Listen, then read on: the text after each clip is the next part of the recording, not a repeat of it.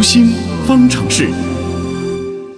又到年末了，对于不少上班族来说，年终考核就像是以前的期末考试，写的好不好呢？很可能会影响到年终考核的评定，进而影响到你年终奖该拿多少。嗯，对于每年的工作小结啊，很多人都不知道该写些什么，而每年呢，也不乏一些员工因为对年终考核不满意，去找领导理论，有的甚至是不欢而散，愤而辞职。那么作为下属，年终小结到底该怎么写？如果对考核的结果不满意，又该怎么办？而作为领导，又如何才能让底下的人心服口服呢？我们的编辑星辰是采访了国家心理咨询师、职业培训专家讲师张华。张老师你好，你好星辰。呃，每年的工作小结啊，很多人都会觉得写不来，今年去抄去年的，去年再抄前年的。工作小结怎么写才能让领导觉得，哎，你还不错呢？嗯。一年到头，不管是成功还是不足啊，写总结其实不光是对公司的一个交代，也是对自己的一种交代。那顺便呢，还能为来年做个计划，做个铺垫啊。但是对很多人来说呢，写总结似乎成了一种压力，年年写，年年抄，或者年年写，年年凑合。其实一个好的总结，的确还存在着各种机会。比如说，领导平时都很忙，下边的员工啊、下属啊做什么？有什么突出表现，有什么创意，有什么贡献，不一定有印象。所以有时候借助这个年终总结啊，其实是一个难得的机会，可以把这一年里面，你比如说你心思花的挺多的，干的挺累的，有时候成绩也挺出色的这样的一些事儿梳理一下，总结一下，或许还能够为来年加薪也好，提升也好，做好铺垫。就是你要让领导知道你为这个公司想了很多，做了很多。对。你的努力，你的成绩，尤其是你的辛苦，你花心思的地方，即使是效果不是特别好，可以通过总结来得以显现。比如说你在工作上遇到什么瓶颈，遇到什么困难，那你都做过什么尝试，以及说你的努力上还有哪一些暂时满足不了，我觉得这也是在写总结的时候我们可以去突出的。呃，当然呢，总结里面也可以来表现一些你的感恩，你的感谢。比如说，我们对谁谁对我们帮助的感谢，当然这种感谢要真诚；对这个领导给机会的一种感恩，对于同事之间相互配合的一种感恩，啊，因为每一个人呀都希望得到别人的一种认可认同。其实你借助这个机会，对于一些同事的一些感激感恩，也让领导看到说，哎，你是一个人际上很懂得互动的人。当然，对领导也有一些感激感恩，但这种感恩不能空，你要具体举出例子啊。我很感谢领导。平时的细心指导啊，刚说有一次遇到一个什么什么事儿，那领导呢怎么怎么样不厌其烦，那可能这样一个具体的事儿一列举，就会让领导觉得哦，你的感恩很实在，你这个人也很有心，能够记住很多东西。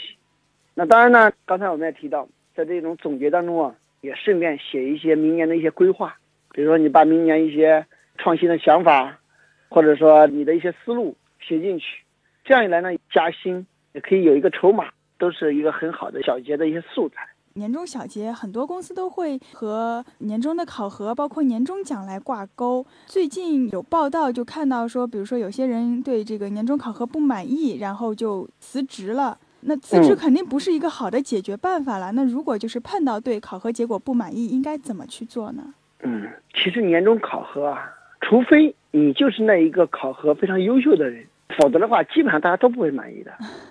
啊，这是一种普遍现象。为什么呢？因为你努力的人，你觉得哎没有得到优秀，你冤；那你不努力的人，你也会说哦，这个体质不好，因为体质不好我才不努力，不是因为我不想努力。所以不管是什么样的结果，总而言之，大家都会不开心、不满意。所以这是一种普遍的心态，这一点我们要首先理解的。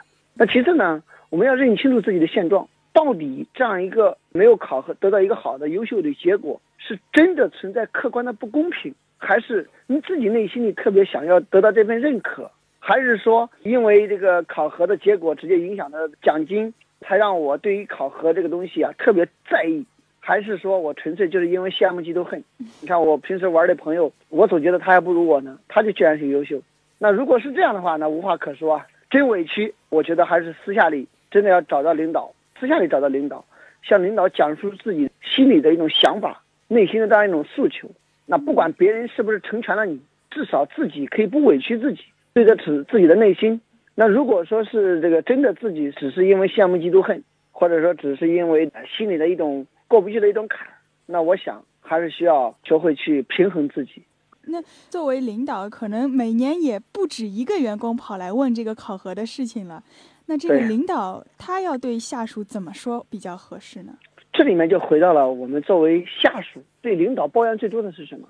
我觉得有两个话题，一个呢就是觉得不公平，觉得你是这样做不公平。那让我不能接受。还有一个呢，就是很多人抱怨是什么？我虽然不好，但是我没有功劳也有苦劳。对，哎，这两个点呢是下属们对领导抱怨最多的。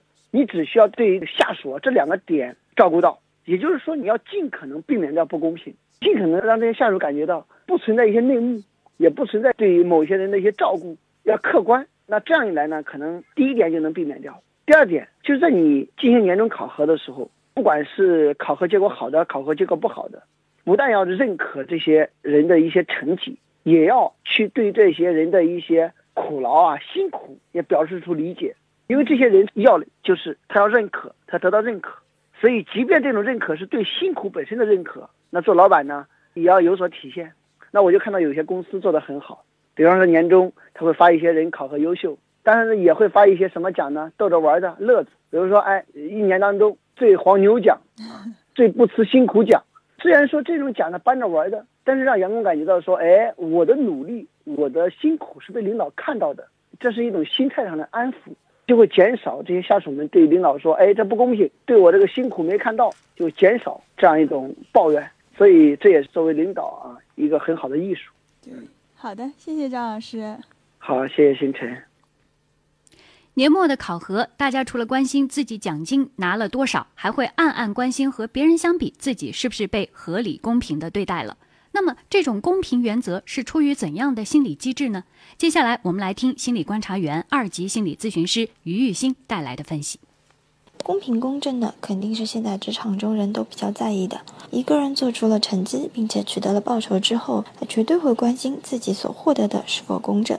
那如何去判断呢？公平理论指出，员工会将自己所获得的报酬和自己投入的比值与工作中其他的员工进行比较。另外，他也会把自己当下投入的努力和所获得的报酬的比值，同自己过去所投入的努力和所获得的比值进行比较。比较的结果将直接影响今后工作的积极性。